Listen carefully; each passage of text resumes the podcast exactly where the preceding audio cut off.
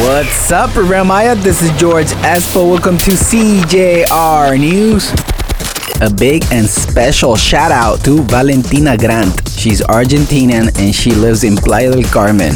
You can follow her on Instagram as Grant Belen. Excellent weather here at the Riviera Maya. We are expecting a couple of showers, but great weather for the weekend. Reforms to simplify procedures in municipal DMV are approved. Cut the time for motorists to process license in half. They recover Crococun Zoo and animals in bad conditions. Representatives involved in the Croco's Coon Zoo case released their versions and reported that the place had already been recovered.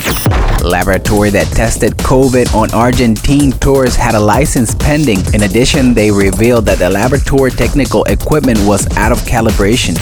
Few grandparents go to get vaccinated against COVID 19 in Tulum. During the second day of the day in Tulum, there was a very low influx of people over 60 years of age to get vaccinated against COVID 19.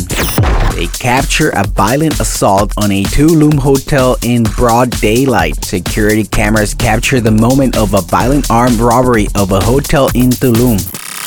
They prepare a public transport concession for 10 years in Playa del Carmen. The call is in the final stage of formation and will be issued in two months. Thank you for listening, CJR News. This is George Espo. You can find me on Instagram as ESPO underscore MX. Don't forget to subscribe to our podcast, CJR News, on Google, Spotify, and Apple. Thank you and goodbye.